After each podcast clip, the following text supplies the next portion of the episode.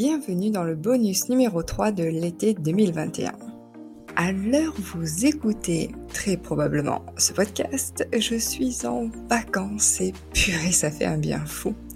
Je pense donc fort à vous et je vous souhaite d'être très prochainement en vacances vous aussi, ou bien être rentré, bien reposé de vos dernières vacances, bien méritées, on va pas se mentir. Mais passons. Aujourd'hui, je vous propose un nouvel épisode de podcast en compagnie d'une maman allaitante, Nihel, que vous pouvez retrouver sur Instagram sous le compte Le Petit Bonheur. Quand elle m'a contacté et qu'elle m'a raconté un bout de sa vie, j'ai d'abord été impressionnée par son parcours. Clairement, c'est le genre d'expérience qui rentre dans plein de mes thèmes. Accouchement en code rouge et difficultés du début, allaitement non écouté, reprise du travail, aversion, marraine d'allaitement. On voyait vraiment la force qui se dégageait de son récit et vous allez l'entendre très bientôt par vous-même. Mais j'ai décidé d'axer son récit sur son rôle en tant que marraine d'allaitement. Il y a quelques semaines, vous avez pu rentrer en immersion dans une association d'aide à l'allaitement qui était l'ATUA, donc Allaitement tout un art. Et aujourd'hui, je vous propose de passer de l'autre côté du décor et d'aller découvrir le quotidien d'une marraine d'allaitement. Quel est son rôle? Comment vous épaule-t-elle? Comment vous aussi devenir marraine d'allaitement? Est-ce que des conseils professionnels sont donnés? Alors, pour ce dernier, spoiler alerte, non. Nihel le dit et le redit, leur soutien est émotionnel. Elles accompagnent, écoutent, rassurent, transmettent leurs expériences, mais en aucun cas elles ne viennent donner des conseils professionnels. Elles ne sont pas formées pour ça et ce n'est pas leur rôle. Mais par contre, c'est le genre de soutien qui, je pense, peut changer la donne d'un allaitement. Moi, clairement, ça m'aurait boosté pour ne pas baisser les bras. Ça m'aurait motivé pour me renseigner et me battre encore plus, car la différence aurait été que je ne suis pas seule, que je ne suis plus seule. Alors si par l'écoute de cet épisode, vous avez envie d'avoir ce genre de soutien et que grâce à cette rencontre, vous avez pu continuer votre aventure lactée, alors mon pari est gagné. Sur ce, je vous souhaite une très belle écoute. Salut et bienvenue sur Jalette. Salut. Écoute, je suis très contente qu'on ait enfin pu enregistrer euh, ensemble cet épisode. Ça fait longtemps qu'on essaye, euh, enfin euh, on peut le, faire toutes les deux. Oui, ça c'est cool, effectivement. Et je suis ravie d'avoir ton témoignage aussi parce qu'il va rester en lien avec le thème du mois dernier qui était sur la transmission.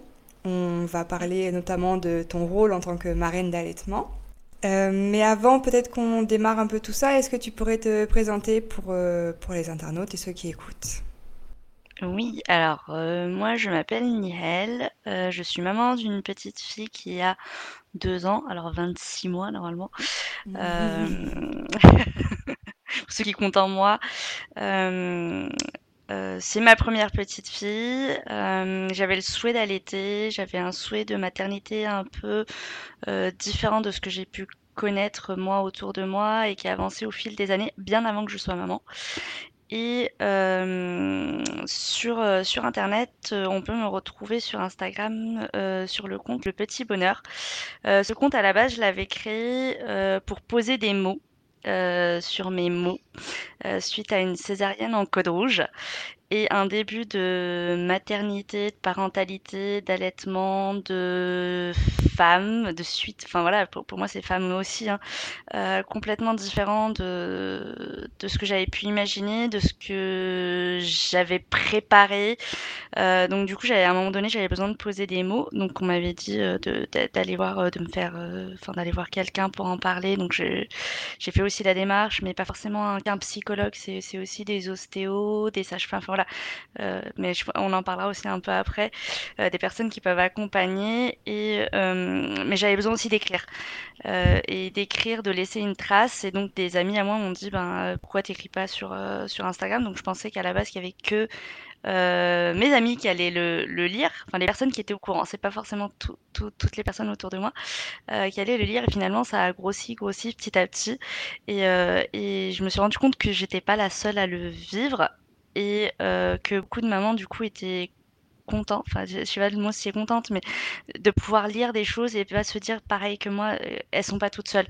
Voilà, à la base c'était ça ma démarche et de cette démarche-là est né effectivement un village, ce que moi j'appelle le village, mais c'est très connu aussi, c'est le nom de village, petit à petit, et par l'association et sur Instagram aussi. Euh, tu parlais de ton accouchement en code rouge. Est-ce que tu pourrais peut-être, euh, si tu te sens prête, euh, nous en parler, nous en dire plus pour qu'on puisse comprendre l'histoire derrière? Mm. Oui, alors moi j'ai fait, j'ai eu une grossesse, ce qu'on appelle une grossesse sympa. Alors j'ai eu des mots de grossesse, hein, mais, euh, mais voilà, j'ai eu une belle grossesse, la grossesse dont je rêvais. Je parle pas des mots euh, de grossesse qu'on a toutes, hein, mais euh, voilà, il y a du, du, bon et du moins bon, mais c'était la, grossesse dont je rêvais. sauf que un mois avant le terme, j'ai eu ce que je pensais être des contractions, donc j'étais prête à accoucher. Euh, sauf que finalement, en fait, c'était pas du tout. Je, m'en suis rendu compte après, donc je rentrerai dans les détails de, ce jour-là. Euh, tout est dans le euh, sur mon compte Insta, mais j'entrerai dans le détail. Et en fait, j'étais en train de faire une hémorragie rétroplacentaire. Donc pour ceux qui savent pas, ceux ou celles qui savent pas ce que c'est, c'est le placenta qui se décroche et euh, du coup qui le corps comme euh, au moment de l'accouchement, moment le bébé sort et puis après la synthèse décroche et le corps l'expulse. Moi mon corps était en train d'expulser le placenta avec le bébé à l'intérieur. Euh, et du coup hémorragie, j'aurais dû saigner parce qu'en fait j'ai fait des cailloux. Euh, un gros caillou d'ailleurs. Euh, donc moi je ne l'ai pas vu, je n'ai pas compris ce qui se passait. Donc pendant 2-3 heures j'étais en train de lutter euh, dans mon salon en pensant que j'avais des contractions et que j'étais incapable de les gérer. J'avais pour projet un accouchement plutôt physio avec de la sophro, de l'aptonomie, le, plus physio possible étant donné que j'étais pas dans une maternité physio. Enfin voilà. et je comprenais pas du tout ce qui se passait. Et à un moment donné, ben, on est parti avec mon conjoint en urgence à la maternité, sauf qu'eux non plus ne comprenaient pas. ils pensaient juste que je ne savais pas gérer les contractions. Donc j'ai eu tout ce qui a été euh, maltraitance médicale. Euh, qu'on peut connaître par des, sages-femmes ou une équipe médicale jusqu'à ce qu'ils comprennent ce qui se passait. Sauf que le temps qu'ils comprennent ce qui se passait, mon corps était en, état de choc. Euh, parce que moi, je me faisais toujours hurler dessus. Hein. Donc j'étais en train de mourir, mon bébé est en train de mourir, mon corps est... Enfin voilà. et on était en césarienne, en code rouge, ce qui veut dire qu'ils avaient moins de 15 minutes pour nous sauver partir du moment où ils ont pris la décision de, le faire. Euh, hémorragie rétroplacentaire, souvent c'est la mort du fœtus. Donc on aurait pu mourir, elle aurait pu mourir pendant les trois heures où j'étais dans mon salon en train d'essayer de gérer, euh, pendant les trois quarts d'heure où on était à l'hôpital, euh, pendant qu'ils essayaient de comprendre ce qui se passait, la mort de la maman, ou la mort des deux ou sauver les deux. Enfin voilà, c'est il y, a, des choix multiples, mais généralement c'est très rare que, que les deux survivent et qu'il n'y ait pas de de suite médicale pour pour le bébé, puisqu'il peut il peut effectivement naître, mais avec euh, certaines déficiences ou euh, ou du coup naître et puis pas survivre. Enfin voilà, il y a, y a, plein de. On a eu de la chance toutes les deux. On a été on a eu une très bonne étoile euh, entre le moment où ils ont pris la décision, le moment où ils ont ouvert, je crois, et euh, le moment où ils l'ont sorti, c'était 3-4 minutes. Euh, après, moi, j'ai mis beaucoup plus de temps à me rétablir, sauf que personne m'a expliqué ce que j'avais. Euh, personne n'a posé des mots. Ils, les ont posés. La, sage-femme est venue s'excuser après, au moment du réveil, parce que c'était trop tard. que moi, comme presque toutes les femmes, j'avais la culpabilité parce que toute ma grossesse, on m'avait dit non, mais tu profites trop, non, mais tu dis ça, non, mais voilà. Euh, la société, hein. Euh, la société, et euh, du coup, je l'ai très mal vécu. Ça fait aussi partie des mots que, que j'ai posés. sur, sur Instagram, parce que j'avais besoin de les poser, j'ai culpabilisé. Donc ma rencontre avec ma fille, ça a été juste avant, j'étais en train de pleurer de culpabilité. Alors qu'elle était en vie, j'étais en vie. En fait, c'est un, mélange d'émotions. Et euh, il y en avait qui prenaient le dessus à ce moment-là. Il y avait le traumatisme, il y avait la rencontre, il y avait tout plein de choses. Euh, donc voilà, j'ai vécu, une césarienne très traumatisante avec un accompagnement qui n'était pas du tout le bon. Euh, autant après, une fois, l'accouchement fait, l'accompagnement à la maternité était très bon. Autant avant, la prise en charge au moment de l'accouchement, c'est, enfin voilà, je le recommande à personne. Ça m'a laissé certains traumatismes, au-delà du traumatisme de ma situation.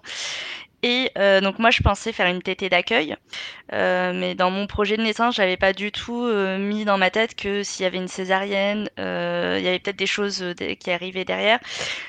donc quand mon conjoint m'a montré ma fille, elle était dans une couveuse avec plein d'électrodes. Elle avait eu plein de choses avant, donc il, il, a bien fait de les filmer parce que j'ai pu pu voir mettre des mots aussi moi dessus, des images.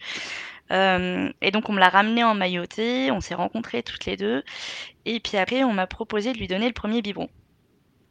Projet allaitement. Euh, mon premier réflexe a été de dire non, c'est le papa qui va le donner. Euh, ça, ça, a surpris euh, toute l'équipe que je refuse de, nourrir ma fille. Sauf que moi, ce que je refusais, c'était le biberon. Sauf que je n'étais pas en état psychologique et physique euh, ni de dire je veux faire une tétée d'accueil, ni de dire est-ce que je peux faire la tétée d'accueil, ni de, enfin voilà, me battre, ni, enfin voilà. Et mon premier réflexe, mon cerveau de, enfin la protéger, m'a protégé, ça a été de dire ben le papa il va donner ce premier biberon.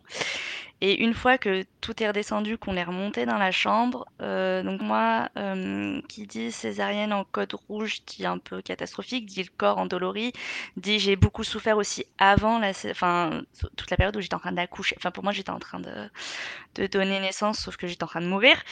Euh, et elle aussi, donc moi j'ai pas pu me lever tout de suite. J'ai eu beaucoup de, enfin voilà, de, de séquelles qui ont fait que je suis restée très longtemps alitée. Euh, donc j'étais pas apte à me, battre pour, euh, pour, mon allaitement. Euh, c'est aussi une des raisons pour lesquelles j'ai rejoint l'assaut, hein, parce que souvent quand on est à la maternité, on est un peu seul, et puis peu importe le type d'accouchement qu'on a, même si on se prépare, on, est seul. Face aux équipes médicales qui alors certaines personnes, ça, va être équipe dépendante, je, je pense, ça va être personne dépendante aussi, parce que j'ai eu un peu de tout. Euh, soit ils vont vous accompagner, soit euh, bah, ils vont le faire machinalement et, pensent, enfin voilà, euh, ou donner des mauvais conseils, ou, ou par exemple, moi, on m'a laissé, j'ai demandé un tirelet, on m'a posé le tirelet et on est parti il n'y avait pas de tétrelle, je savais pas prendre la... Enfin voilà, je connaissais pas la taille de... Enfin voilà. Euh, je me dis, ça fait partie aussi des, des, choses qui ont fait que je suis allée vers, euh, vers l'or blanc, au-delà de d'être moi filleule, euh, de devenir marraine, parce que peu importe le projet, on se sent assez seul. Donc après ce premier biberon donné par le papa, je suis un peu redescendue et euh, j'ai dit non, moi j'ai projet d'allaitement, d'allaiter. Euh, euh, et, du coup, il a fallu mettre en place l'allaitement, mais différemment de ce que je pouvais penser, parce que bébé prématuré, bébé césarienne, bébé en petit poids, donc la prise, c'était pas du tout euh, la prise d'un bébé euh, qui, est né à terme avec un bon poids, même si ça peut être difficile au début. Moi, euh, ça l'a fatiguée, elle pouvait pas prendre, elle savait pas prendre, ça me faisait mal, je pouvais pas rester longtemps dans une certaine position, fallait qu'on trouve la bonne position par rapport à, mes douleurs à moi, par rapport à l'allaitement, par rapport à elle, enfin voilà, fallait découvrir aussi ce tout petit bébé de, de 2 kg 2 euh, comment on le prend? Enfin voilà, il y a tout plein de choses. plus moi, euh, ben, découvrir la césarienne, découvrir la cicatrice, découvrir le, la douleur, découvrir mon corps où il y a plus ce, bébé. Euh, tomber les deux pieds dedans dans la matrescence et je savais pas ce que c'était. Tomber un petit peu. Alors je dis un petit peu parce que à ce moment-là c'était pas trop détecté. Je suis pas sûre que je sois passée par là par un baby blues, mais je pense que c'était entre la dépression postpartum, le baby blues et l'état de choc. En fait, je pense que j'ai eu un mélange de tout de par ma situation. Et euh, ben, du coup, petit à petit, on a mis en place l'allaitement, mais différemment de ce que je pouvais penser. Ça a été très difficile, très compliqué. Euh, mon cerveau, ah, je dis toujours mon cerveau parce que c'était en mode survie. Euh, ça a été, euh, ils ont voulu la complémenter. J'ai dit, ok, on la complémente parce qu'il fallait qu'elle euh, qu'elle vive. Moi, moi je, je, pour moi, à ce moment-là, c'était, euh, on a failli mourir. Donc clairement, j'étais pas dans je vais me battre pour qu'elle ait mon lait. Enfin, je, vais l'allaiter, mais, mais d'abord, faut que, faut qu'elle prenne des forces et moi aussi. En fait, j'étais dans cette optique-là. J'étais pas et, je connaissais la possible euh, confusion que moi j'appelle plutôt changement de succion euh, qu'une confusion. Euh, je savais que ça pouvait exister, mais à ce moment-là, c'était il faut qu'elle vive, il faut que je vive, il faut qu'on prenne des forces Et après, on, va y arriver petit à petit. C'était ça. Et du coup, c'était devenu mon, mon combat. Euh, plus, ouais, c'est ça. Plus, plus que, plus que de me remettre de la césarienne, plus que ma maternité ou autre, c'était de, de réussir à démarrer l'allaitement. Donc, il y a eu des compléments avec des biberons de lait artificiel. Euh, et puis du coup j'ai tout de suite demandé vu qu'elle elle avait du mal à apprendre et puis que ben moi ça me faisait des crevasses enfin voilà, il y a plein de choses qui se... et puis elle en fait elle avait du mal à apprendre parce que c'était un petit poids parce que c'était une préma euh, qu'elle n'avait pas encore les réflexes de succion qu'il fallait etc euh, donc du coup j'avais dit ben je veux un tire-lait et comme je, te disais tout à l'heure on m'a apporté le tire-lait et puis on m'a posé ça là au coin de la pièce et puis il y a le changement d'équipe et on m'a laissé là avec un tire-lait sans tétrelle en disant bah vous savez l'utiliser. Bah non jusque là j'ai jamais utilisé de tire-lait. Euh, donc j'ai dû me battre pour qu'on me ramène euh, des tétrelles qu'on me prenne la taille des tétrelles et que je puisse tirer mon lait. Donc c'est toi euh, excuse-moi je te coupe. C'est toi qui avais fait la demande à, ce moment-là de dire j'ai besoin d'aide montrez-moi comment on utilise le tire-lait expliquez-moi c'est ça? Oui, c'est ça. Oui, j'ai demandé de l'aide pour, euh, pour la positionner, même si c'était juste en madone. Alors, on avait essayé plein de positions, hein, mais euh, euh, j'avais demandé de l'aide pour la positionner. J'avais demandé de l'aide pour dire, ben, je sais pas utiliser un tirelet. comment ça marche? Est-ce qu'il y a des astuces qui que, enfin voilà, clairement comment ça marche, quelle fréquence. Euh, je, m'y étais pas. Je, savais que ça existait, je savais que je pouvais avoir besoin d'un tire-lait, euh, mais je pensais pas en avoir besoin aussi vite. Et je m'étais pas intéressée plus que ça aux, petites astuces euh, du tire-lait quand on allait. Donc j'ai démarré l'allaitement en tire allaitante. Ok, mais alors tu dis quand même que tu avais, enfin, de ce que j'entends, tu avais l'air d'avoir quelques informations, renseignements sur l'allaitement? Euh, c'est juste que tu t'étais pas préparé euh, d'une part à tirer à l'été et d'autre part à avoir un petit gabarit euh, préma qui sait pas comment faire. Comment tu t'étais renseigné toi de base? Alors, de base, j'avais fait un café papote qui n'existe plus maintenant aujourd'hui, je crois, avec l'éveil des mômes qui fait du portage sur Lyon. Il a déménagé dans l'Ain, il me semble, là, tout dernièrement. donc, à un moment donné, elle faisait des, des cafés maman allaitantes. Et euh, donc du coup, j'avais fait ce premier café-là avec mon conjoint où euh, j'avais rencontré des mamans allaitantes qui m'avaient parlé de l'or blanc, euh, qui m'avaient parlé de Camille, qu'on peut retrouver sous le nom de Camille Lolo Helpeuse sur Instagram, qui, avait avant un compte très très riche et qui a dû le refaire. Donc il y a aussi pas mal, toujours pas mal d'infos, mais peut-être moins qu'au moment où moi je l'ai je et puis on m'avait parlé du manuel très illustré de l'allaitement. Et pour moi, c'est la Bible. pour beaucoup, pour ce... pas la seule. ah, mais c'est une Bible. Je l'ai lu, relu. Je l'ai lu, je devais être euh, à mon, la fin de mon premier trimestre.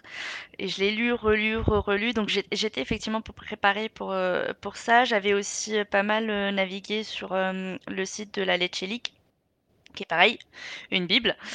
Euh, J'avais pris aussi deux trois infos sur euh, sur des forums sur Facebook. Alors par contre là, ça va prendre sur des avec des pincettes. Euh, parce qu'on peut avoir de tout et n'importe quoi comme réponse, étant donné que c'est des mamans qui répondent et pas forcément des professionnels, donc euh, faut, faut, faire le tri. Euh, J'avais aussi vu euh, quelques comptes sur, sur Instagram qui parlent de l'allaitement. Et puis j'avais aussi suivi des, des, mamans comme euh, Léa de Je ne suis pas jolie, euh, qui était maman longtemps avant moi, euh, et qui du coup avait partagé un petit peu son allaitement, son début d'allaitement, et qui avait parlé de difficultés au tout début. Et c'est comme ça que je m'étais préparée à me dire ça peut arriver. Euh, l'allaitement comme, comme on l'imagine, comme on le voit, le bébé au sein, euh, c'est trop cool. Euh, enfin voilà, ça peut arriver, mais effectivement, je m'étais pas préparée au petit gabarit. Personne ne m'en avait jamais parlé. je m'étais pas préparée à la partie préma. pareil, personne ne m'en avait jamais parlé. j'ai fait le cumul des deux, plus une césarienne. Je m'étais pas préparée non plus à la césarienne, alors que inconsciemment, je, je sentais que j'allais accoucher avec une césarienne. Ah, c'est marrant. ouais, j'ai Ouais, mais, euh, mais je m'étais préparée, j'avais juste dit euh, ce que je voulais comme accompagnement et que je voulais allaiter, mais j'avais pas regardé plus que ça. Euh, donc voilà, je m'étais pas mal euh, renseignée ah oui. avant. tu avais un, sacré bagage derrière toi, c'est sûrement pour ça que tu rien lâché et que tu as réussi malgré tout, parce que effectivement des débuts très compliqué. Donc, euh, on en revient au ton tirelet avec euh, donc à l'hôpital, à la maternité. Euh, vous êtes resté combien de temps à la maternité avec ta fille? Du coup, on est resté une semaine, sachant que après être sorti, j'ai appris qu'en fait ils avaient fait une erreur médicale. D'accord, c'est-à-dire euh, C'est-à-dire qu'en fait, on, a eu... Euh, moi, j'en avais marre, clairement, comme toutes les mamans qui sont coincées euh, à l'hôpital. sauf que finalement, c'est bien l'hôpital. Pour se reposer, éviter la famille, éviter les amis. Ouais.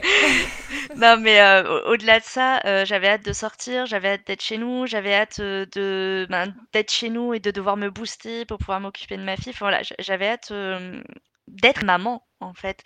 Alors que là, elle était en couveuse, c'était très médical, c'était à 10 milieux de ce que j'aurais pu m'imaginer. Et euh, donc on est resté une semaine, sauf qu'en fait, au moment de la sortie, euh, la veille, elle avait pris pas mal de poids. Ça faisait plusieurs jours qu'elle prenait du poids, qu'on avait arrêté tous les compléments, etc. Donc c'était cool. Le... On avait demandé à faire euh, le bain alors, euh, on, ne voulait pas forcément la baigner tout de suite, sauf qu'on a, on a eu peur de, le faire tout seul à la maison. Euh, et je savais pas si ma sage-femme allait venir, si elle allait le, faire. Je voulais pas le faire avec euh, mes sœurs, allait venir m'aider, mais j'avais pas envie de le faire avec mes sœurs. Enfin voilà. donc on a demandé à faire le bain sur place à la maternité. Je, regrette. après, ma fille avait plus le vernix, forcément, pas accouchement par césarienne, elle avait plus, donc c'était pas cette question-là, mais mais voilà, je, regarde dans le sens où finalement ma sage aurait pu le faire. Et, et qu'on l'a fait au milieu de, plein d'autres parents, donc plein de peurs de bébé, plein de mamans inquiètes, plein de papas inquiets. Enfin voilà, c'est pas l'idéal. On, est loin des, bains avec les bains de Sonia, par exemple. et du coup, bah, elle a perdu du poids elle a perdu beaucoup de poids, donc on l'a, elle est, elle est passée en fait de couveuse, lit chauffant, lit normal, et on a fait bain. Euh, donc on a un peu enchaîné et elle a perdu beaucoup de poids. Sauf que euh, la pédiatre nous a autorisé à sortir. Veille de jour férié. Et j'étais toujours en tir allaitante sans tirelet. Euh, donc du coup, ma pharmacie, une fois sortie de la maternité, m'annonce qu'ils n'avaient pas le tirelet, qu'ils le commandaient et qu'avec le jour férié, moi, je l'aurais que dans deux jours. à la maternité, on m'avait dit que ma prise était bonne, donc je me suis dit, c'est pas grave, on va gérer comme ça, on va faire sans tirelet. Euh, je suis partie de déception en déception, pas de tirelet, euh, donc j'ai dit je, me suis dit: «C'est pas grave, je vais gérer, hein». et et à condition la maternité nous avait autorisé à sortir à condition de revenir, le vendredi, donc de 3 jours après. 2 jours, il me semble. et là, on apprend qu'elle a perdu encore plus de poids. Et, euh, et, en plus, donc moi je refusais de lui donner le complément. Je disais non, c'est bon, je gère, elle sait prendre. En plus, euh, une de mes sœurs qui avait allaité avait vérifié sa prise, m'avait dit la prise est bonne. Enfin voilà. Euh, ma fille, quand on est revenu à la maison, elle a sa première nuit. Nous, on était trop contents. elle a fait sa nuit. Non, en fait, elle s'était mise en veille pour se protéger parce qu'elle était en train de perdre du poids. donc on arrive à la maternité et on apprend qu'elle a perdu beaucoup de poids. Donc là, c'est après en en discutant avec ma sage-femme qui m'a expliqué qu'ils avaient fait l'erreur de nous laisser sortir qu'ils auraient dû nous garder étant donné qu'il y avait un jour férié, que j'avais pas de que j'étais tire allaitante, enfin voilà. Euh, des petits pois préma, euh, voilà, que l'erreur venait de chez eux. Après, je les ai pas poursuivis, hein, mais euh, voilà, ça, fait encore plus d'angoisse pour des parents. Et là, on nous apprend quand on est à la maternité. Euh, donc, il y avait une sage-femme qui est géniale. Euh, c'est la maternité de la Croix-Rousse pour les Lyonnais. Il y a une sage-femme qui est vraiment géniale, qui, qui pousse à l'allaitement, enfin qui, qui, est pro-allaitement, qui connaît pas mal d'infos, enfin et qui essaye de les passer à ses équipes. Après, voilà, ça reste personne dépendante. Et, et du coup, elle a boosté un peu la pédiatre pour, pour que la décision soit plus en notre faveur, parce que la pédiatre pensait à une infection urinaire et voulait garder le bébé étant donné qu'on n'arrivait pas à le nourrir. Euh, et du coup, la sage-femme a dit non, attendez, euh, je veux voir ce qui s'est passé, je veux accompagner ses parents, euh, voir ce qui se passe. Donc elle a pris le temps pendant qu'ils essayaient de, pendant que la pédiatre essayait de pousser à garder ma fille à l'hôpital. Euh, la sage-femme euh, a pris un temps avec nous, elle dit je veux voir comment elle tête, qu'est-ce que vous rencontrez par problème, comme problème pardon, qu'est-ce qui s'est passé avec le tirelet, donc je lui explique, elle me montre comment comment vérifier ma taille de tétrelle, elle me donne des dépliants, enfin voilà, elle, elle nous accompagne là-dessus, elle nous dit c'est pas grave, c'était un loupé, moi je crois en vous, je sais que vous allez y arriver. Euh, voilà les deux trois astuces. Elle, a, essayé de, donner des astuces euh, et des réponses aux problèmes qu'on avait rencontrés. Euh, moi, j'ai pas envie qu'on vous garde votre fille ici. elle a pas envie de faire pipi dans la couche pour le truc urinaire, enfin pour le test urinaire pour l'infection. Allez-y, ce bébé va très bien. Il y a eu un loupé de démarrage, ça fait une courbe en W, on s'en fout, ça peut arriver. rentrez chez vous, prenez votre tirelet et tentez l'aventure et rien enfin voilà, rien qu'il y ait une personne qui, qui croit en vous, alors que vous, vous êtes en, euh, le, monde vient de s'effondrer. Hein. Euh, du coup, euh, j'ai dit, ouais, on va y arriver. On va prendre le tirelet. Ok, je vais démarrer en tir allaitante. on va arrêter d'essayer de, de mettre au sein. On va faire étape par étape. j'ai appelé ma sage-femme, je lui ai expliqué et je lui ai dit que j'avais besoin, pardon, qu'elle vienne plus souvent chez moi. Donc elle est venue tous les deux trois jours à la maison. Euh, moi, j'ai l'impression que c'était une éternité, mais je pense que ça a duré deux mois, hein, le, calvaire, mais j'ai l'impression que ça a duré euh, genre six mois. Euh, donc, j'ai demandé à la sage-femme de venir plus souvent. Donc, la sage-femme, elle est aussi informée sur l'allaitement et c'est aussi une maman allaitante de deux enfants. donc, du coup, elle avait son expérience de maman allaitante, son expérience de professionnelle et puis surtout, elle avait les mots et l'accompagnement. Même si il y avait, même si elle prenait pas assez, même si j'étais paniquée, même si, enfin voilà, elle, posait les mots. Elle, faisait en sorte que je me sente rassurée et que je me dise, ben ça va aller, on va jour par jour. Donc elle m'avait donné deux trois techniques, euh, ben pour voir. Je lui dis, ben, je, je, je suis une personne qui tire très peu.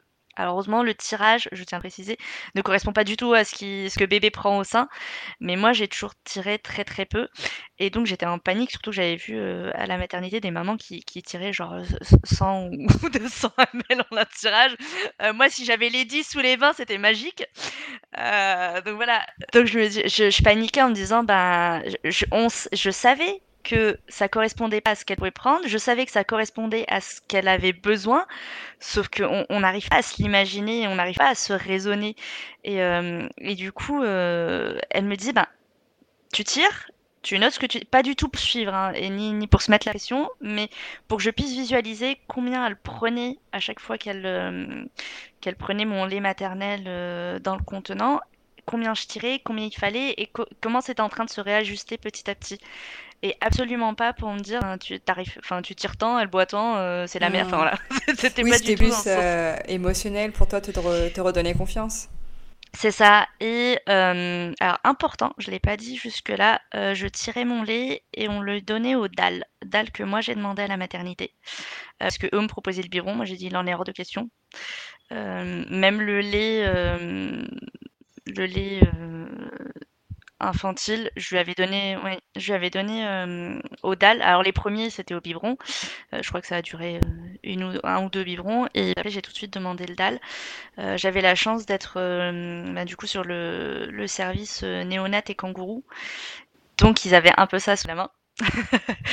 et euh, par contre, j'ai dû me battre euh, à chaque fois pour en, redemander, pour euh, en avoir d'avance. Donc, donc il y avait des personnes où il fallait que je lutte, et puis il y en avait d'autres qui me ramenaient le matos, qui me disaient bah, voilà, il est prêt, comme ça, il n'y a pas besoin de se lever, il n'y a pas besoin de sonner, il n'y a pas besoin d'aller le chercher.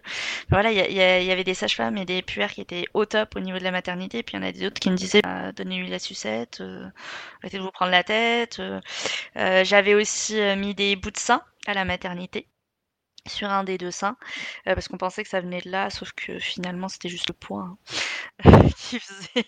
et, l'âge, en fait, c'était le poids et l'âge qui faisait que, euh, que ça démarrait euh, un, peu, un peu différemment.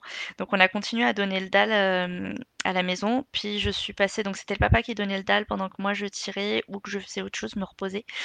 quand il était là, sachant que le congé paternité n'était pas celui qu'il est aujourd'hui. Euh, mais on a eu la chance d'avoir les jours fériés et puis il a pu prendre quelques jours. Donc euh, on a jonglé un peu comme ça. Et puis après, c'est euh, c'est ma maman qui est venue nous rejoindre et c'est elle qui du coup donnait le dalle au doigt. Et j'ai fait le passage dalle au doigt, dalle au sein. pour essayer d'amorcer les choses, pour sous sous la surveillance de ma sage-femme qui m'avait dit, et puis sous ses conseils, qui m'avait dit il faut, qu'elle fasse le lien entre le sein, la tétée, le réconfort, l'apaisement et le lait. Donc on va petit à petit lui, montrer qu'il y, a, des choses qui viennent, euh, euh, autrement. donc du coup, on a mis le sein.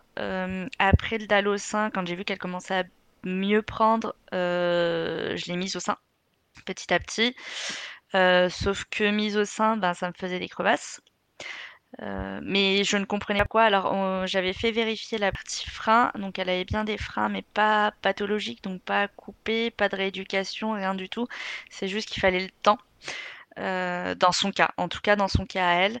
Euh, donc j'ai mis des bouts de sein en, en me disant, t'as esquivé le, le biberon et tu mets des bouts de sein. Et puis je me suis dit, c'est pas grave, on verra, on va avancer petit à petit, on va mettre les bouts de sein. Et, euh, finalement, au bout d'un certain bout de temps, je me suis rendu compte euh, que les bouts de sein me faisaient encore plus mal que, ma fille qui tétait le sein.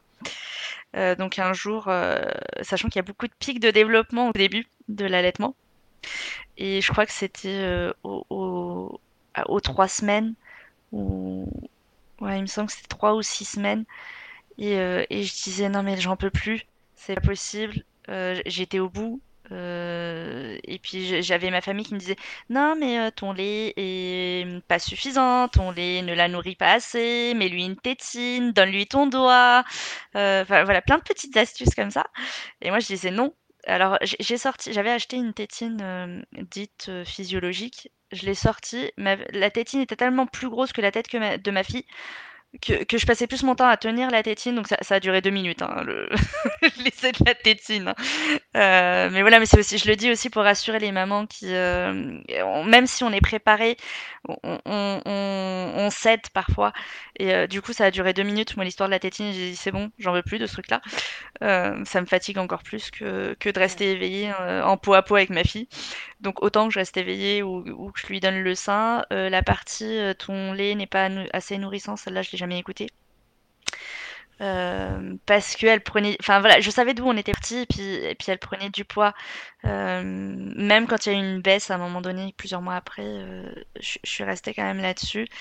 Et puis un, jour, je crois que c'était trois, ou six semaines, j'ai dit les bouts de sein, j'en peux plus, ça me fait aussi mal. Et puis en plus, c'est galère à gérer quand on sort. Alors autant à la maison, c'est facile, on les change, on les nettoie, etc. Mais quand on est dehors, faut pas les oublier. Puis du coup, c'était pas du tout l'allaitement que je m'étais imaginé et que je voulais. Donc un jour, j'ai dit, je veux plus des boules de sein, je les ai mis de côté, je me dis, je vais serrer les dents. Alors pas du tout ce qu'il faut faire, hein, mais c'est juste que moi derrière, j'avais pas de, solution, donc j'avais dit, je vais serrer les dents. Sauf que je vais serrer les dents, j'y arrivais sans y arriver. C'est là où j'ai appelé l'or blanc.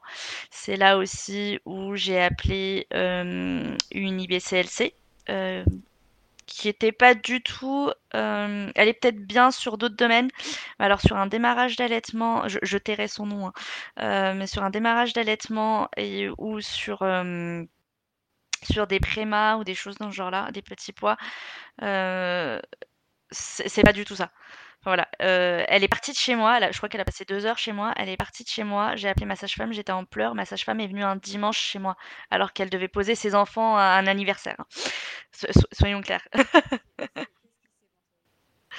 Euh, j'ai appelé Laure Blanc en disant ben là j'ai besoin d'une marraine, j'ai besoin de quelqu'un, euh, j'ai besoin d'être entourée. du coup la marraine m'a appelé tout de suite.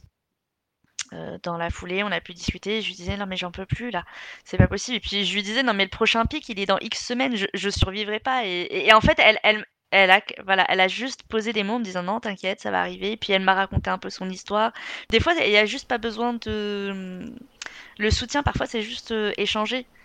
C'est juste ça. Elle m'a raconté son histoire, elle m'a raconté différentes étapes et puis, et puis finalement c'était suffisant j'avais pas besoin de plus et, c'était reparti euh, de plus belle. Donc on a fini par euh, enlever les bouts de sein, enlever le tirelet, enlever le dalle euh, et allaiter.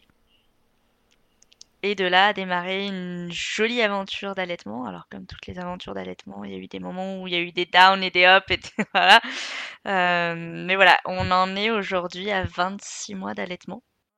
C'est beau. C'est beau quand on entend le, début de ton histoire. Là, c'est, euh, c'est fou. En tout cas, je trouve que euh, tu as eu le bon réflexe euh, au moment où tu étais, on va dire, au, bout de tes forces et tu as vraiment donné le maximum. Tu as eu le bon réflexe d'appeler bon, la consultante IBCLC, mais également L'Or Blanc, l'association. Qu'est-ce qui fait que tu t'en es souvenu à ce moment-là C'est vrai que je m'en suis souvenu. Je, je, le savais, mais avant, je avant, je pensais que je pouvais le faire. Avant, j'avais la sage-femme. Avant, bah, en panique, en plus l'IBCLC, je l'ai appelée en panique et j'ai payé une blinde. En plus, elle est venue chez moi. Euh, je pensais que en fait, je pensais que j'allais y arriver toute seule et j'ai voulu faire comme toutes les jeunes mamans ou comme toutes les femmes. T'inquiète, je gère. La voisine, elle gère, alors moi, t'inquiète, je gère. Euh, t'inquiète, je gère rien du tout. bah, au, final, si, je, gérais, mais, mais pas comme je le pense. Voilà, voilà mais, mais pas comme je le pensais. Et, euh, et du coup, euh, j'avais aussi beaucoup. J'ai parlé de Camille, mais j'ai aussi beaucoup eu l'aide de Laurie, sous le nom de Laurie Daniel sur Instagram énormément de soutien de la part de, de Laurie au démarrage de l'allaitement et quand j'ai aussi repris le travail beaucoup, beaucoup, beaucoup de soutien et son compte est une vraie mine d'or. Et puis la personne est géniale aussi hein, euh, quand on échange avec elle. Euh, et je me disais, en fait, euh, ben, j'ai utilisé toutes mes cartes lointaines, donc Internet. j'ai utilisé, enfin, la, sage-femme, ça reste la sage-femme. Aujourd'hui, j'ai besoin d'un peu plus et l'entourage, ben, j'avais personne. ma sœur avait eu un allaitement normal entre guillemets. Euh, pas de difficulté on va dire en fait. Elle, c'est pas normal le mot mais elle avait pas eu spécialement de difficulté à part qu'elle avait jamais réussi à tirer son lait. Elle par contre euh, zéro goutte. Euh, mais voilà elle avait eu un, allaitement sans difficulté particulière de ni de démarrage ni ni pour la suite. Elle a allaité trois ans d'ailleurs. Même un peu plus de trois ans. Mais mais du coup j'avais besoin d'une autre aide. Donc je me suis dit il me semble qu'il y a une asso, je vais appeler l'asso et voir ce que ça donne. Et, euh, c'est comme ça que j'ai fait appel à, l'asso L'Or Blanc. Je savais très bien que c'était euh, de maman à maman. Et, je me disais que bah, finalement, c'était peut-être ça dont j'avais besoin. Pas de professionnel qui, m'infantilise ou, euh, autre, mais, d'une maman qui trouvera les mots à, une à dire à une autre maman. Voilà comment j'en suis venue à l'asso. Et du coup, euh, donc tu as eu ce, premier échange avec une marraine.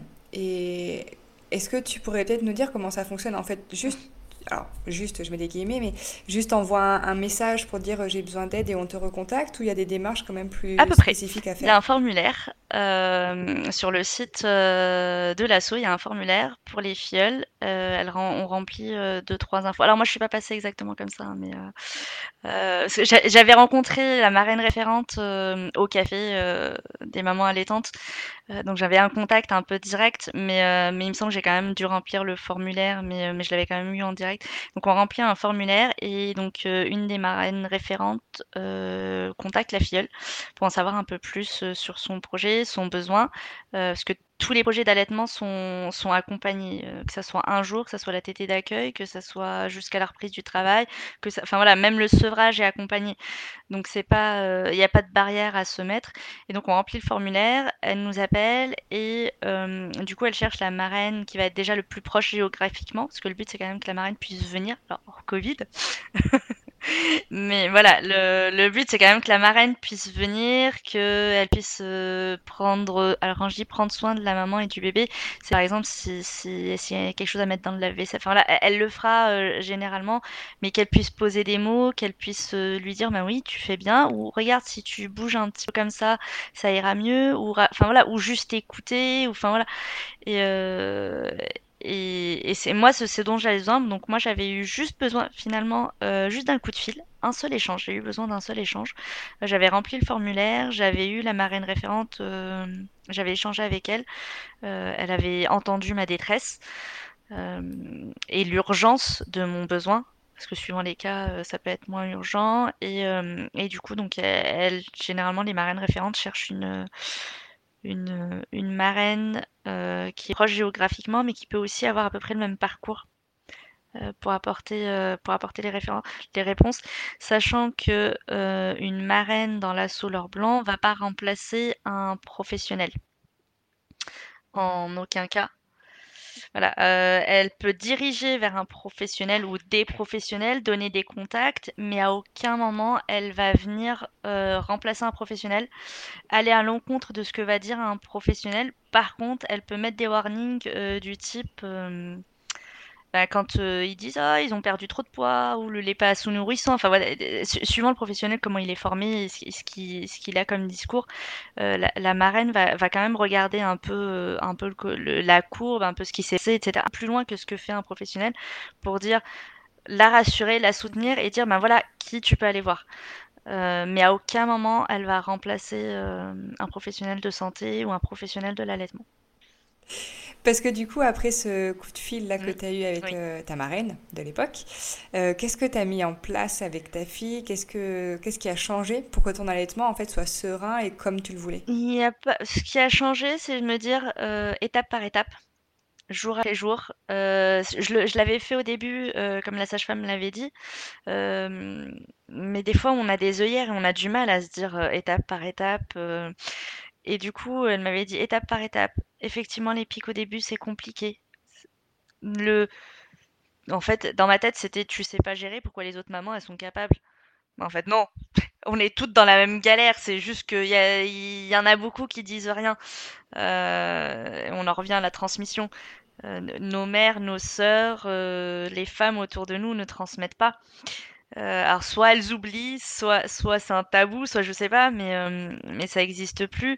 Et euh, même si ma propre mère a été allaitante, avec les infos de, du temps où elle a été allaitante, ma mère a été allaitante, donc j'étais entourée de, de, femmes allaitantes, mais qui avaient forcément les bons mots, le bon accompagnement. Et puis des fois, quand c'est la famille, euh, on prend pas pareil, étant donné que les trois quarts du temps, le, reste du temps, c'est plus des pics qu'on reçoit euh, que, des bonnes infos euh, ou du soutien. Et du coup, je, pense que hum, j'étais arrivée à un moment donné où je, voulais montrer que je savais tout gérer, tout faire et que j'en étais incapable parce que ben, j'avais des difficultés au niveau de l'allaitement, j'avais des difficultés avec mon accouchement, j'avais des difficultés avec le postpartum, j'avais des difficultés physiques. J'étais pendant très longtemps, je ne pouvais pas porter ma fille, je pouvais pas porter plus que ma fille, je pouvais pas marcher euh, dans mon propre appartement euh, qui, qui, qui, fait pas 200 mètres carrés. Hein. Euh, voilà, ça, ça, a duré très très longtemps. Donc je, je, voulais gérer, je voulais montrer à tout le monde que j'étais capable de gérer, sauf que j'avais plein de, de difficultés autour qui faisait que non, fallait que j'avais besoin de soutien aussi. J'avais besoin, mais je pense que même quand on a un accouchement par voie basse ou une césarienne qui, qui passe nickel, enfin voilà, euh, ce, soutien-là est, important et nécessaire. Et que ça soit pendant. On parle souvent du mois d'or, mais moi je dis mes quatrième trimestre carrément, et même jusqu'aux six mois, voire les un an. Enfin, et, finalement pendant trois ans.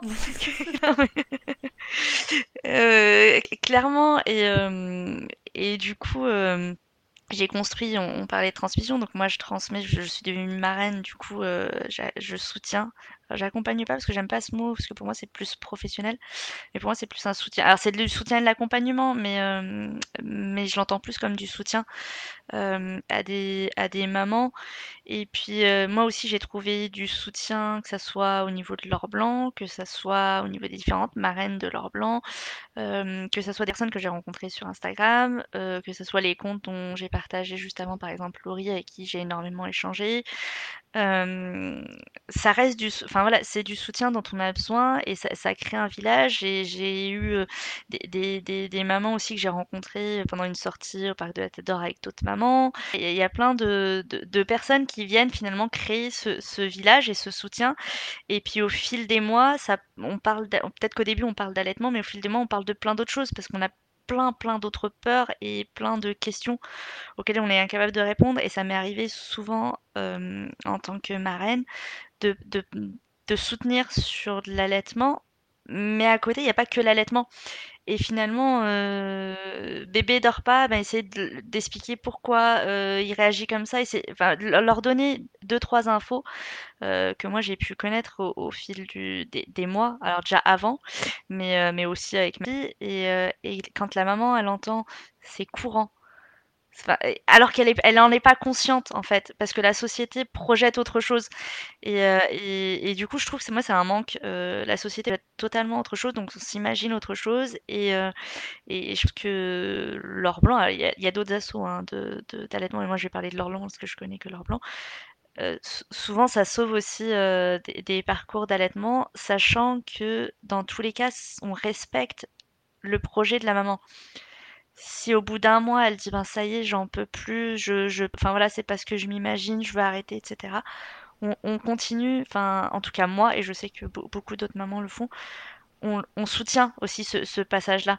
C'est pas, euh, on, va dire, ben, t'as envie d'arrêter alors que bah, c'est le but alors que la maman est déjà, déjà peut-être mal enfin voilà c'est pas c'est pas du tout le but donc euh, donc non, au-delà de l'allaitement, euh, il y a l'assaut de l'allaitement, mais je trouve que ça manque aussi d'assaut pour plein d'autres choses.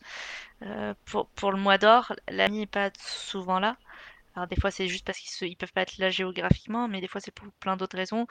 Euh, le le quatrième trimestre, moi je trouve que on a besoin, voilà, il est souvent oublié alors qu'on a, on a besoin. Et puis quand on reprend le boulot, bah, si on reste mère au foyer, on nous dit que c'est mal. Si on va travailler, on nous dit que c'est mal. Enfin, il y, a toujours. Et je trouve que d'avoir un, petit village, ça, peut être une seule personne hein, à qui on peut se confier, mais, juste poser des mots, juste savoir qu'une personne va nous écouter. Des fois, on a besoin juste qu'elle écoute, et puis des fois, on a besoin qu'elle nous, qu'elle nous rebooste. je trouve que ça change quand même la maternité la parentalité. Complètement. Et puis de, de ce que j'entends, euh, j'ai l'impression que l'or blanc, c'est aussi euh, beaucoup un travail sur l'émotionnel avec les mamans, euh, essentiellement. Même vous, tu l'as dit, hein, vous n'êtes pas là pour donner des, des, des, des, conseils techniques parce que vous n'êtes pas professionnel. Euh, mais en tout cas, vous jouez sur euh, l'état euh, psychologique et l'état de santé mentale de la maman et lui redonner un peu confiance. Ouais, c'est exactement ça. C'est exactement ça. On, a des infos, on est, on est plus ou moins informés chacune à notre niveau. Après, on a des dossiers, on peut s'appuyer les unes sur les autres. Enfin voilà. Mais on reste, comme je l'ai dit, c'est pas, on n'est pas professionnel de l'allaitement. mais effectivement, ça va être énormément d'accompagnement émotionnel. Et, et, quand on devient marraine, il faut aussi se dire qu'il faut être aussi capable d'accompagner une, euh, maman euh, qui est en détresse. Et il faut, euh, parfois on est capable d'accompagner une maman qui est en détresse, mais il faut que nous aussi, comme tous les pros d'ailleurs, hein, les, les, psys, les ostéos, les kinés font pareil. Hein, À un moment donné, ils vont voir leurs confrères. nous aussi, parfois, on, on, on, décharge. Alors on raconte pas, on raconte pas l'histoire de la maman, on rentre pas dans les détails, on donne pas de nom, mais on dit voilà, ben aujourd'hui, voilà ce qu'elle m'a raconté, voilà comment je l'ai ressenti. Juste, on, on pose euh, et puis des fois on, se retrouve un peu bloqué. Plusieurs cerveaux valent mieux qu'un. Puis des fois on oublie, on reste humain et que, comme euh, je, le redis, on n'est pas professionnel de l'allaitement, donc euh, c'est pas notre métier. Donc parfois on oublie et puis de dire, ben voilà, elle a telle difficulté, j'ai préconisé ça, ça, ça, je lui ai donné deux trois liens. des fois c'est juste donner des liens à, une maman pour qu'elle puisse lire ou, des images, ou enfin voilà, des illustrations. Euh, des, fois, c'est juste ça. Hein, et elle, chemine toute seule, et c'est aussi, enfin, moi je le vois comme ça. C'est son aventure, pas la mienne. Euh, donc euh, moi, moi je donne les billes et puis elle, elle fait son aventure et, et du coup donc pour en venir aux autres marraines, bah, des fois on, dit bah moi j'ai pensé à ça, ça, ça. Est-ce que vous pensez à autre chose? Et puis il y en a une qui dit ah bah oui il y a ça. Puis une autre qui dit ah bah si il y a ça. Et puis moi j'ai eu comme ça et puis j'ai une et du coup ça enrichit toutes les infos et on, les passe à la maman euh, qu'on a en face. Mais après, dans tous les cas, je reviens là-dessus, on ne divulgue, aucune information euh, personnelle, aucun détail de son projet d'allaitement, de, l'allaitement en cours. Ça va être vraiment, euh, par exemple, bah, le pédiatre lui a dit que sa courbe, elle allait pas parce qu'il a perdu 100 grammes en X temps. Qu'est-ce que vous en pensez? On ne remplace pas le pédiatre, on ne remplace pas le professionnel, mais on, on peut avoir des vécus similaires. Par exemple, moi j'ai eu une courbe en W donc je vais, dire à une maman, ça peut arriver. Attention, voilà ce qu'on m'a. Enfin voilà. Mais à aucun moment je vais lui dire euh, c'est pas grave. c'est pas le but non plus. Et je, je suis pas euh, professionnelle pour, lui dire c'est pas grave. Euh, mais voilà, c'est.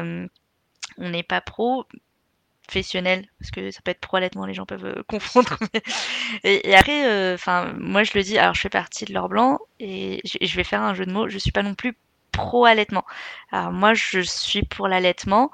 Euh, ça veut pas dire que si quelqu'un a fait un autre choix, que je vais lui dire que c'est mauvais, etc. Par contre, je ne vais effectivement, je vais pas en parler. parce que je m'y connais pas et, euh, et que c'est pas mon choix. Mais je vais pas, je vais pas regarder, euh, je vais pas faire les gros yeux à une maman qui, donne un, nom à, son enfant.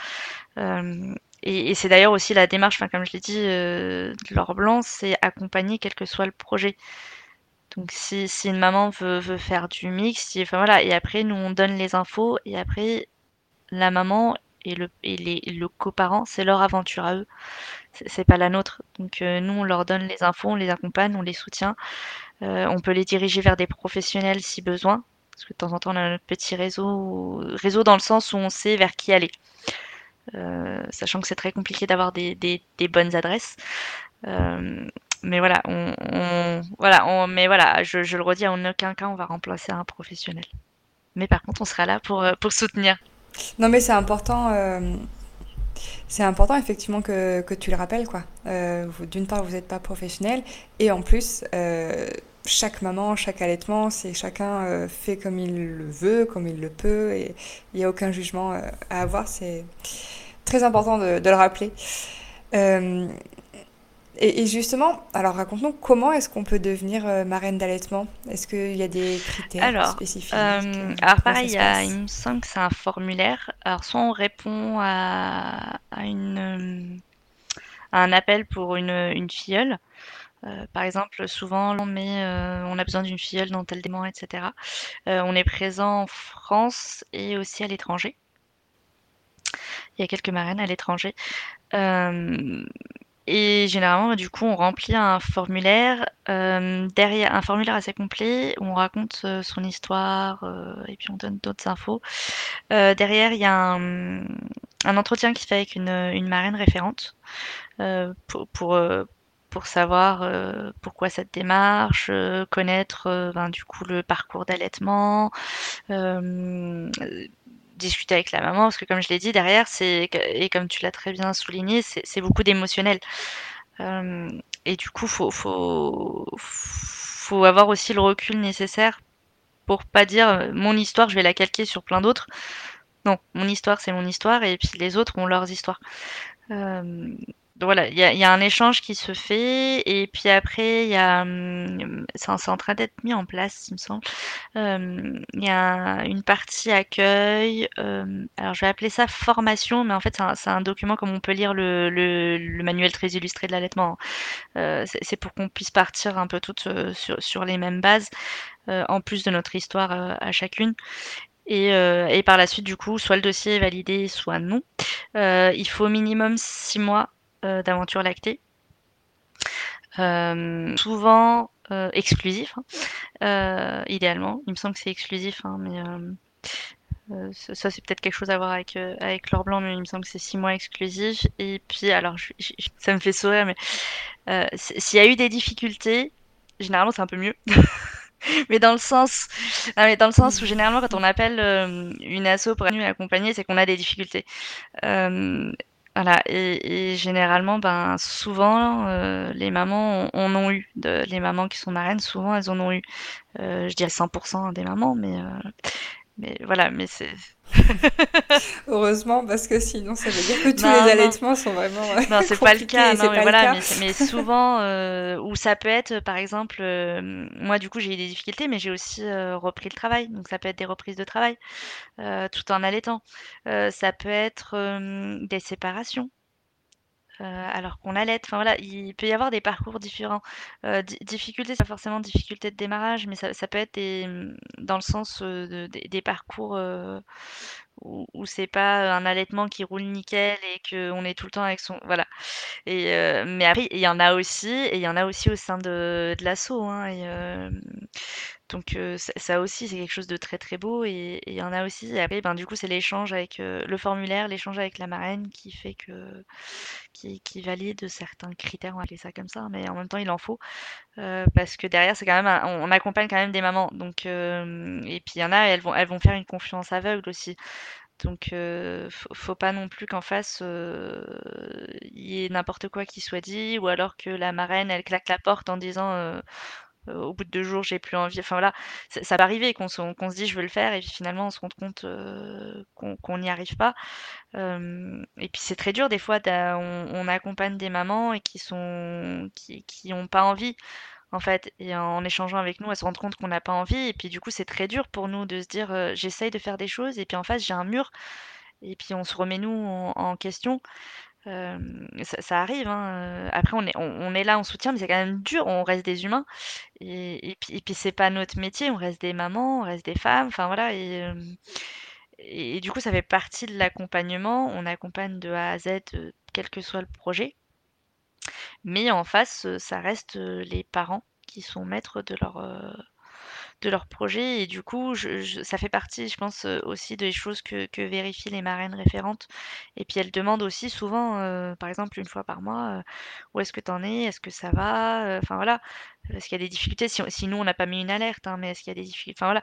Et, ça, fait partie. Et puis un jour, on peut dire, ben voilà, je, me sens plus, ou j'ai plus le temps, et puis ben, moi, je m'en vais, je quitte l'assaut mais voilà, faut, faut, faut, je me dis, faut pas le, jour où on ressent ça, faut pas se dire je reste quand même et puis finalement être saoulé à chaque fois qu'il y, a une maman. Par exemple, moi là dernièrement, j'ai dit ben j'ai une amie qui a accouché, j'ai besoin d'être présente pour elle.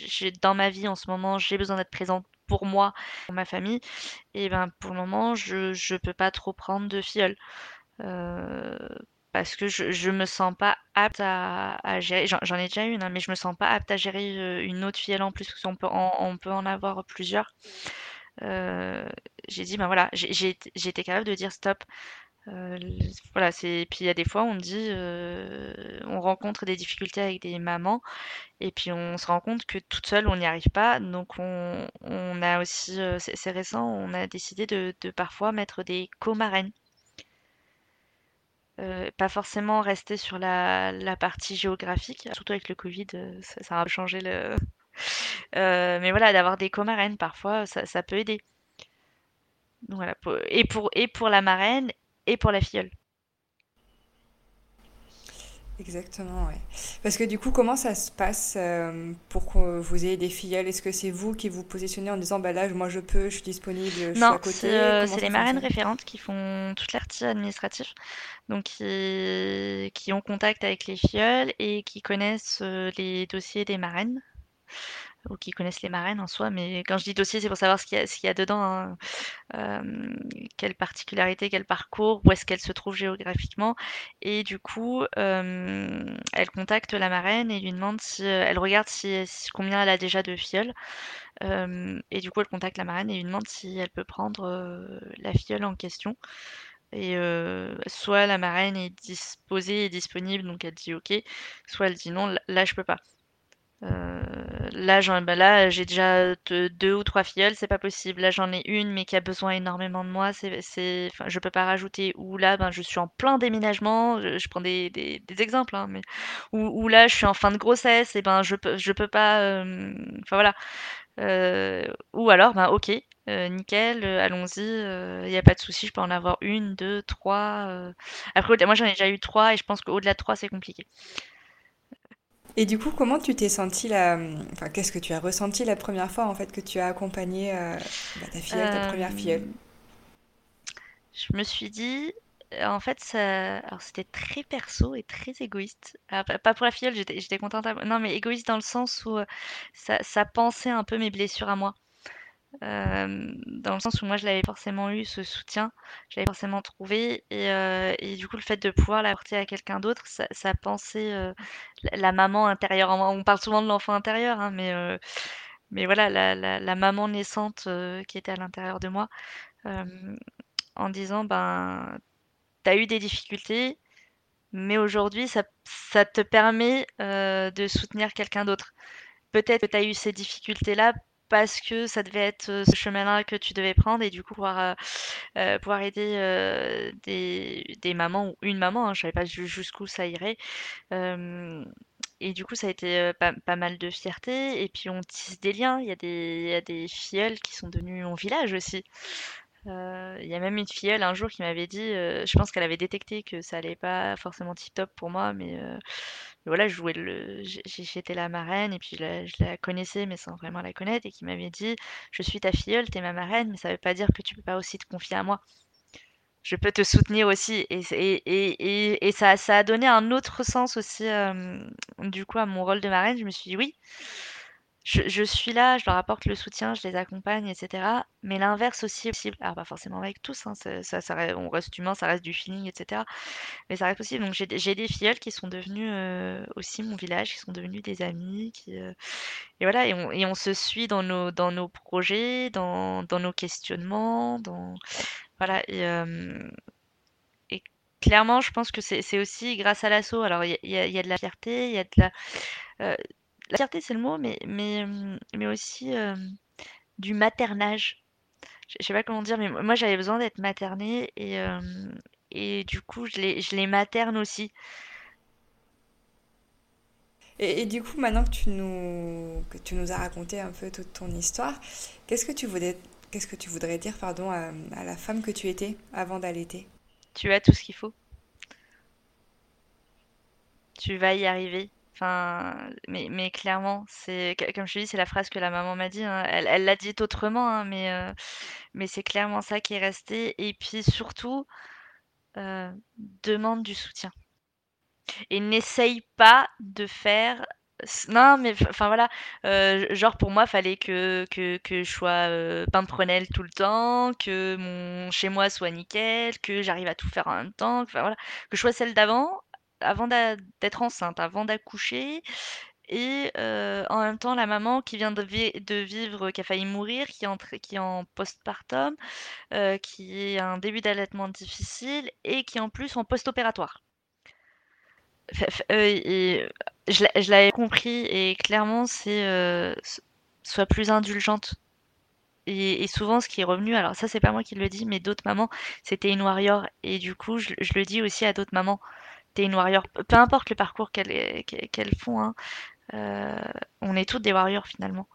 Et, même les femmes, hein, on parle beaucoup de mamans là, mais, euh, mais même les femmes euh, par rapport à la société d'aujourd'hui, il y a beaucoup de choses qui, je, le redis, il y a beaucoup de choses qui sont tabous.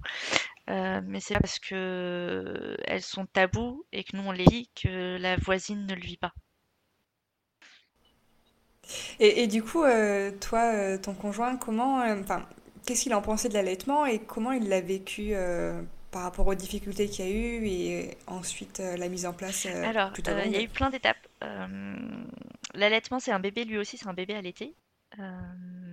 donc pour nous, l'allaitement, c'était pour nous deux, l'allaitement, c'était logique.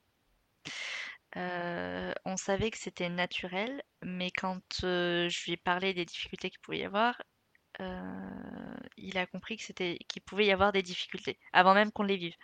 que c'était que c'était naturel mais pas inné ou enfin voilà je, ne sais plus dans quel sens il faut le mettre mais mais voilà c'est depuis toujours mais ça veut pas dire que, que, c'est ok et que et qu'il peut pas y avoir des, petites difficultés comme il peut ne pas y en avoir hein. il n'avait pas non plus conscience des pics de développement euh, mais j'ai envie de dire, moi je savais que ça existait, mais j'avais pas conscience non plus de ce que ça pouvait engendrer. hein. Euh, et puis il y a eu les difficultés, donc il s'est tout de suite mis dans le fait qu'il fallait qu'il donne le dalle, euh, qu'il soit là. Au, début, c'est vraiment énormément lui, ouais, autant qu'il pouvait, puis se lever la nuit, c'était lui qui changeait les couches pendant que je tirais le lait ou, ou que j'allaitais quand il n'y avait plus le tire-lait. Ça, ça a été longtemps. Et puis surtout, je me suis retrouvée moi physiquement handicapée. Alors c'est un mot très très lourd de sens, mais moi j'étais handicapée par rapport à ma forme physique à moi.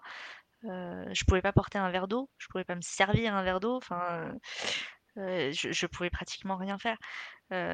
donc forcément il fallait qu'il le relaie. Avec les difficultés qu'il y avait. Et puis, il me voyait que ça allait pas, mais il se sentait aussi démuni. Et puis, il y a eu la naissance qui a été aussi très dure pour lui. moi, je portais, moi qui portais la vie en moi, j'avais pas conscience qu'elle était en train de mourir et que j'étais en train de mourir. Et je t'ai dit tout à l'heure que j'étais en, en, choc traumatique je, voulais que ça s'arrête. À aucun moment j'ai dit sauver mon bébé ou quelque chose comme ça. J'ai juste dit je veux que ça s'arrête. Je, je voulais plus avoir mal. Et donc lui qui a vécu ça de l'extérieur sans rien ressentir en voyant sa femme en train de souffrir, en train de mourir sans savoir ce qui se passait et dire on part en césarienne. Au début on nous a dit on part en césarienne d'urgence, puis on nous a dit on part en code rouge. c'est maintenant. Ouais, c'est pas pareil. Au début, on allait me on me demandait de me calmer pour, me faire un rachis. Après, on me demandait, de me mettre, sur le brancard, pour aller me mettre soulagée, hein. Heu, c'est pas du tout la même et et puis le lien, heu, autant moi j'ai mis beaucoup de temps à créer le lien et ça aussi c'est quelque chose de courant et c'est quelque chose de tabou. Le coup de foudre au premier regard, hem voilà, j'ai aussi culpabilisé de pas l'avoir eu, mais heu et puis comme je t'ai dit tout à l'heure, à un moment donné, c'était médical à la maternité et puis après à la maison, je suis devenue maman quand elle est sortie de la couveuse, que j'ai pu l'habiller qu'elle était plus en lit chauffant non plus. Il y a différentes étapes et que lui a forcément vécu de la même manière. Il l'a dit lui-même, «On m'aurait donné un chaton à l'adoption, ça aurait été pareil». Il a pas vécu la naissance. Il a vécu un trauma, une urgence, comme comme s'il y avait eu un accident et après on lui dit: «Ben voilà votre bébé». Voilà, c'était un peu ça. Donc il me dit, «J'ai rien vu, j'ai pas réalisé» et puis tu es encore sous le choc, du fait que, ben, moi quand ils lui ont expliqué que j'avais pu mourir.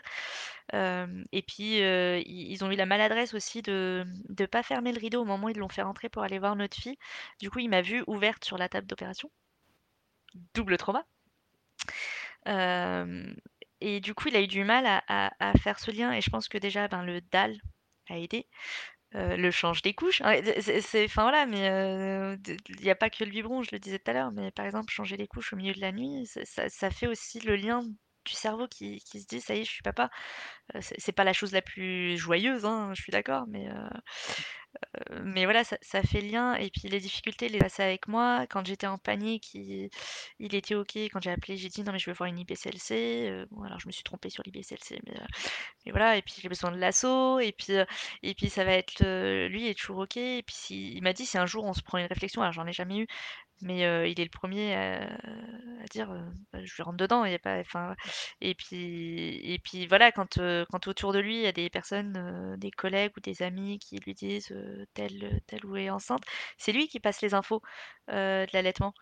Alors les infos qu'il a, mais c'est quand même lui qui passe les infos de l'allaitement. Et pour lui, c'est quelque chose de enfin oui, c'est quelque chose de normal. C'est notre normalité à nous. Il y a eu des difficultés, c'est forcément simple pour lui. Mais il va être, militant pour l'allaitement.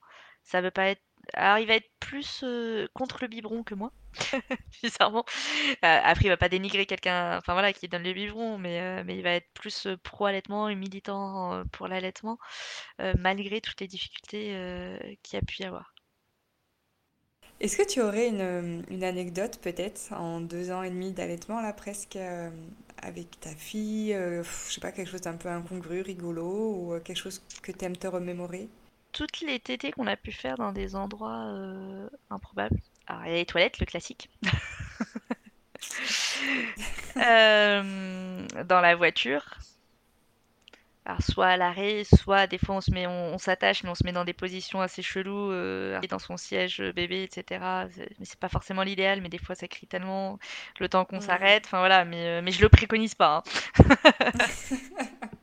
Et Ouais. tout enfin j'ai allaité dans plein, plein, plein d'endroits, que ça soit en soit en Algérie parce que je suis algérienne et heu, aux 3 mois de ma fille, j'étais en Algérie, donc là-bas c'est beaucoup plus l'allaitement, c'est même plus la normalité, que le biberon. Heu, le biberon, il y en a aussi qui le donnent, hein, mais ça va être plus courant l'allaitement et la le regard est beaucoup plus bienveillant, heu, sur les mamans qui allaitent, mais vraiment bienveillant, que ce soit des femmes ou des hommes, hein. Et même soutenant. Par exemple, hem alors c'est pas forcément le meilleur des souvenirs, que je suis rentrée en Algérie pour les 3 mois de ma fille pour l'enterrement de ma cousine, pour laquelle je préparais son mariage. Hem et du coup, heu, pendant la veillée, j'étais en train d'allaiter ma fille. Heu, au début, je voulais pas l'emmener parce que j'avais peur qu'elle pleure pendant la veillée et puis finalement, c'est les les personnes, de la famille qui m'ont dit: «Non mais ramène-la, ça mettra de la joie, dans ce moment-là» et puis c'était une une personne très joyeuse donc elle sera très contente et alors désolée, j'ai les larmes qui montent aux yeux, hein. Heu, non mais voilà, mais du coup, les mamans qui étaient autour de moi, hem, me disaient: «Ah bah tiens, couvre-la, heu, est-ce que tu veux pas un coussin?» des des choses qu'on voit pas du tout en France. Euh, que, j'ai pas du tout vécu en France. Euh, au contraire, en France, c'était fallait que je me retire de la table, euh, alors que là j'étais au milieu de la table pour manger. Hein. On m'avait fait une place, etc. Alors qu'en France, je, me retire des, repas de famille que j'ai pu faire. alors si c'est très en intimité, si on n'est pas très nombreux, je le fais sur place, enfin à table. si on est beaucoup plus nombreux, je sais que des fois je me suis retirée pour aller un peu plus loin dans le calme, etc. Mais voilà, la vision est pas du tout la même. Donc ça aussi, c'est une anecdote où, par exemple, culturellement, c'est placé pareil. Euh, mais voilà, j'ai allaité vraiment partout, dans les, dans les cabines d'essayage, euh, des magasins, où pareil, ça a été bien vu. Euh, en allant me faire épiler dans un institut. Voilà, j'ai eu plein, plein d'endroits... Où, où, ça m'a fait des jolis souvenirs dans les parcs et le plus beau des souvenirs, ça a été vraiment le, shooting d'allaitement. Euh, là, euh, j'ai même fait l'album tellement ça me tenait à cœur, alors que l'album de naissance ou des un an de ma fille, je l'ai toujours pas fait. mais l'album d'allaitement fait que, bah voilà, pour moi, c'était pour dire, on a réussi, on y est arrivé. et du coup, ça, ça a marqué un beau souvenir. Mais, mais oui, ça, va être l'anecdote. Je pense que ça va être le, choc culturel entre l'Algérie et la France. Même si en France, j'ai jamais eu de, de regards euh, insistants ou, de personnes qui méditent euh, d'aller ailleurs ou autre. Euh, j'ai même déjà eu des personnes quand j'étais dans un café qui, qui sont venues me ramener des verres d'eau, etc. Il y a des personnes bienveillantes, il n'y a pas que que des personnes contre l'allaitement, hein, même si on entend beaucoup de, choses comme la personne qui a été giflée, etc. ça me met hors de moi. Euh, moi, je l'ai, voilà, euh, je, l'ai vécu et, c'est pour ça que tout à l'heure tu me demandais euh, est-ce que j'étais arrivée là où je voulais arriver? Oui, parce que j'ai vécu plein de belles choses et dans des endroits différents. J'ai, allaité partout, tout le temps. j'ai moins aimé les tétés acrobatiques. voilà, j'ai moins aimé les crevasses. mais ouais, j'ai adoré j'ai adoré allaiter partout, tout le temps, et, euh, et, que ça soit quelque chose de normal pour moi, pour ma fille et pour mon conjoint. Et, et finalement, c'est devenu aussi la normalité de notre entourage. C'est une belle, euh, une belle phrase euh, de fin, je trouve, qui résume bah, ton allaitement et toute l'expérience que tu en as vécue. C'est chouette d'entendre de, que pour ta famille, enfin pour la famille également, c'est devenu une normalité.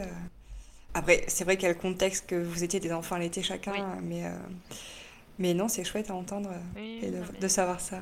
C'est ça, effectivement, le contexte faisait que, mais, mais ça n'empêche pas qu'on a quand même entendu des phrases. Euh, mmh, j'imagine. Euh, à toutes les trois heures. On, les, on les, a toutes eues. Hein.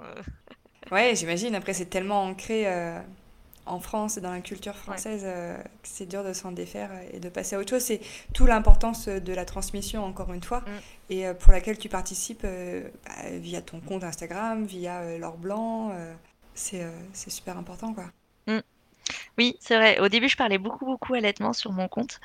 j'en parle de moins en moins bah parce que du coup effectivement mon j'en suis à plus de deux ans comme tu l'as dit donc forcément, je, je pense pas aux mêmes infos.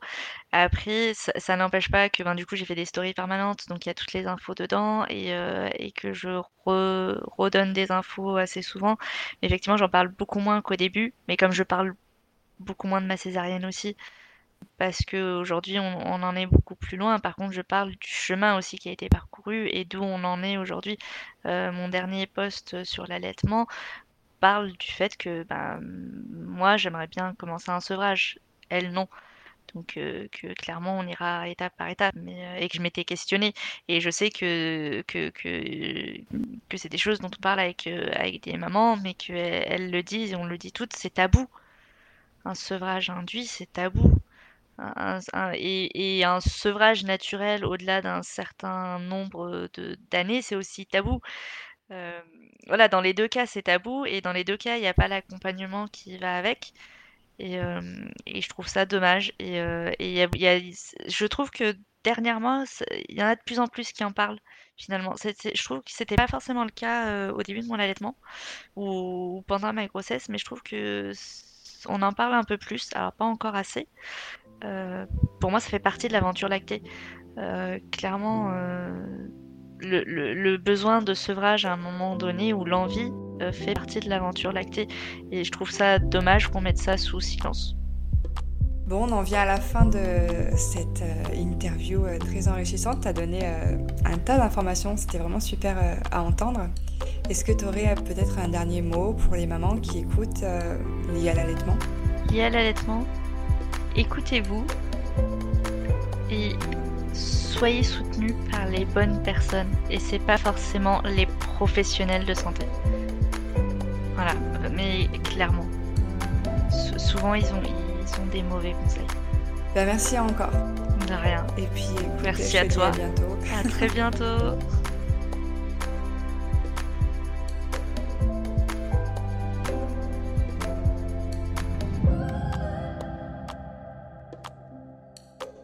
C'est déjà la fin de cet épisode, merci à vous de l'avoir écouté. Si vous êtes arrivé jusqu'ici, c'est qu'il vous a plu. Alors je vous invite à mettre 5 étoiles sur Apple Podcast ainsi qu'un commentaire pour m'aider à le faire connaître. Si jamais Apple Podcast n'est pas pour vous, vous pouvez tout simplement le partager et en parler autour de vous. On se retrouve très vite pour un nouvel épisode.